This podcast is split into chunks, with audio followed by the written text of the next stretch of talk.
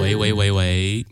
大家好，欢迎回来。眯眯眼错了吗？我是就算眯眯眼，每天都还是很认真醒着上班的眼科师医师。不知道现在大家正在做什么呢？不管你是在办公室加班，在做家事，还是不小心手滑按到这个节目，都希望今天的节目可以陪你度过一段愉快的时间哦。今天呢是我们的第二季第一集喽。大家会不会想说，为什么这么快进到第二季啊？因为我想说，第一季我们就专门放一些手术相关的内容，那第二季开始，我们来讲近视的管理，这样子以后大家在回头搜寻的时候，应该会比较方便一点。最近门诊因为暑假的关系，有很多小朋友回眼科来做检查，其中有一些小朋友在检查之后，发觉近视度数竟然比以前增加了。其实根据研究来说，环境跟基因这些因素都非常的关键。基因的话，我们现在没有办法去很有效的做改变，但是在环境方面，主要跟我们小朋友的用眼形态很有关系。现在啊，小孩因为课业的压力、手机、平板、三 C 的普及，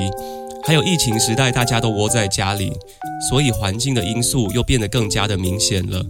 爸爸妈妈在家里除了最经典的“我数到三”之外，有没有什么其他的方式可以借助医疗来帮助这些孩子呢？我们今天会先把所有近视控制的方式大致上的介绍过一次，以后再一一的来细说。传统上我们常常听到啊要点散瞳剂啊，但是在一些近视度数增加比较剧烈的孩子身上，或是一些点药适应不良的孩子，我们必须要帮他想想其他的方式。现在眼科界有很多产品能够帮助这些孩子，像是角膜塑形片啊、儿控镜片、软式离焦日抛等等，都是可以考虑的选项。那面对这么多的选项，孩子爸妈们一定有一个疑问：我该怎么帮孩子做决定呢？我想这个问题应该不是家长或是医生怎么帮孩子选，而是说孩子的眼睛跟生活习惯适合怎样的治疗方式。每一个进来诊间的小朋友，他的眼睛都是独一无二的。我们必须针对每个孩子的眼睛的需求，跟每次回诊的检查结果，甚至是家长的配合度，还有孩子的配合度，去看他适合什么。第一次进诊间的时候，医生通常会询问病人眼睛之前有没有一些特殊的状况发生过啊，以前近视几度啊，有没有高度散光，以前有没有戴过近视控制的镜片等等。那这个孩子他的活动度怎样？有没有参加一些体育性的社团活动啊？等等的。比如说小朋友是足球校队啊，小朋友都已经在诊间跟医生说啊，在太阳下很刺眼了。这时候爸妈就算在诊间说医生他可以的，他可以忍耐的，就算是这种情况，我们还是得要秉持着帮小朋友量身打造的原则。可能散瞳剂这种方式就不太适合这位孩子。我们可以善用我们得到的所有资讯，帮小朋友评估他比较适合怎样的近视控制方式。在这边用几分钟的时间跟各位分享我的一些想法。那当然，一开始我们通常都是从最基本、最传统的长效型散瞳剂，从低浓度开始使用。那观察孩子的使用状况跟治疗效果，因为一般的散瞳剂健保是可以给付的，长期使用家长也比较能够接受。呃，那当然也有一些眼睛比较敏感的孩子，其实现在也有不含防腐剂的自费散瞳剂可以做选择。那么散瞳剂之外，如果说孩子在治疗过程中，我们发现即便提高散瞳的浓度，它的度数、它的近视度数还是节节攀升的话，或者是说他的啊看书看近的时候有模糊的情形，还是孩子他觉得太畏光不能够接受散瞳，我们其实还有其他武器可以来应付近视。那这些武器其实围绕着两个中心的理论，就是我们要防止眼睛的前后轴长增加，另外我们也要避免眼睛太过用力，调节聚焦过度。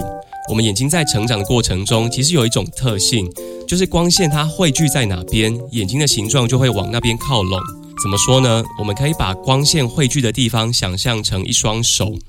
如果说光线从眼睛的正前方射入眼睛。汇聚在眼睛后方的话，我们的眼睛形状就会被光线这只手抓到越来越后面的地方，眼睛的前后轴长就会增加了。那这也是轴性近视增加的过程。那当然呢，我们可以利用光线抓住眼睛墙壁的这个原理，来把眼睛的前后轴长固定住，不要再拉长。现在失眠，失眠。现在市面上啊，不管是角膜塑形、软式离焦日抛、儿控镜片啊，就是呃儿童近视控制的镜片，都是利用这个原理，我们让孩子眼睛正中央的光线对焦看得清楚。但是周边我们比较不需要那么清楚视力的地方，我们来利用这些光线，把它们汇聚在眼睛视网膜的前方，也就是眼睛后面墙壁的前方，这样就可以形成类似铆定的作用。我们把眼睛的后壁往前固定住，不要再往后发展了。而且一天当中，我们维持眼睛中央对焦、周边离焦的时间越长，近视控制发展的效果就会越出来。目前大部分我们做儿童近视控制的大方针就是这样。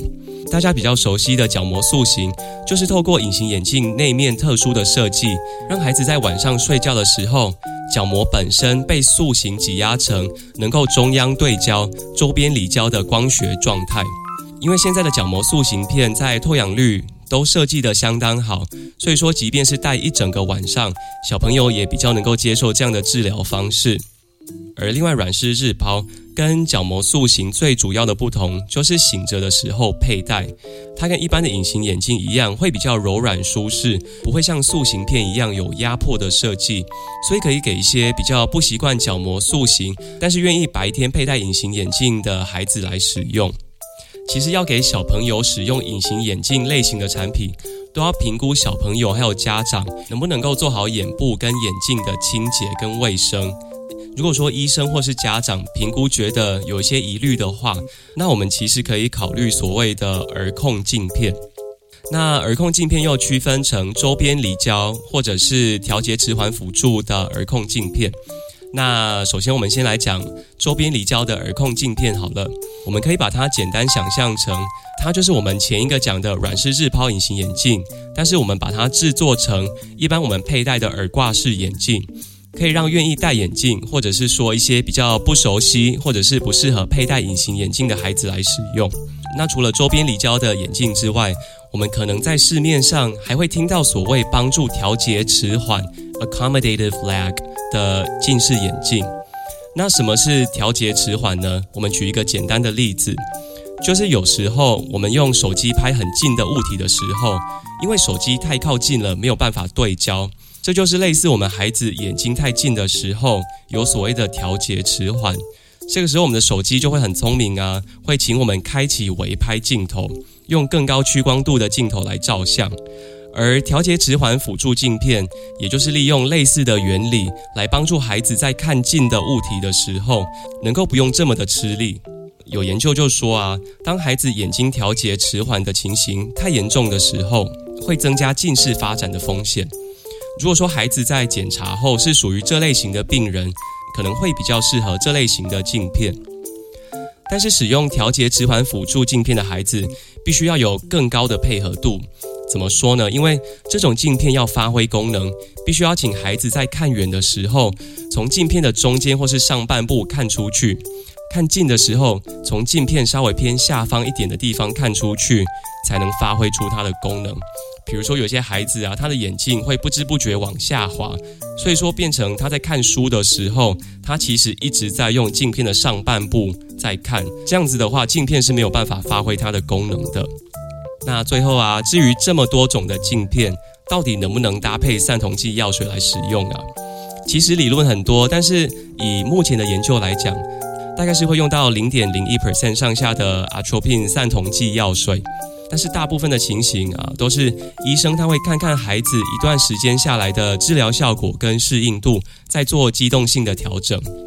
那我们最后还是要强调，近视管理它是一场长期的抗战。孩子们跟家长最好的状况，还是能够跟医生长期的配合，这样才能够很好的掌握小朋友他逐年的度数变化跟治疗效果哦。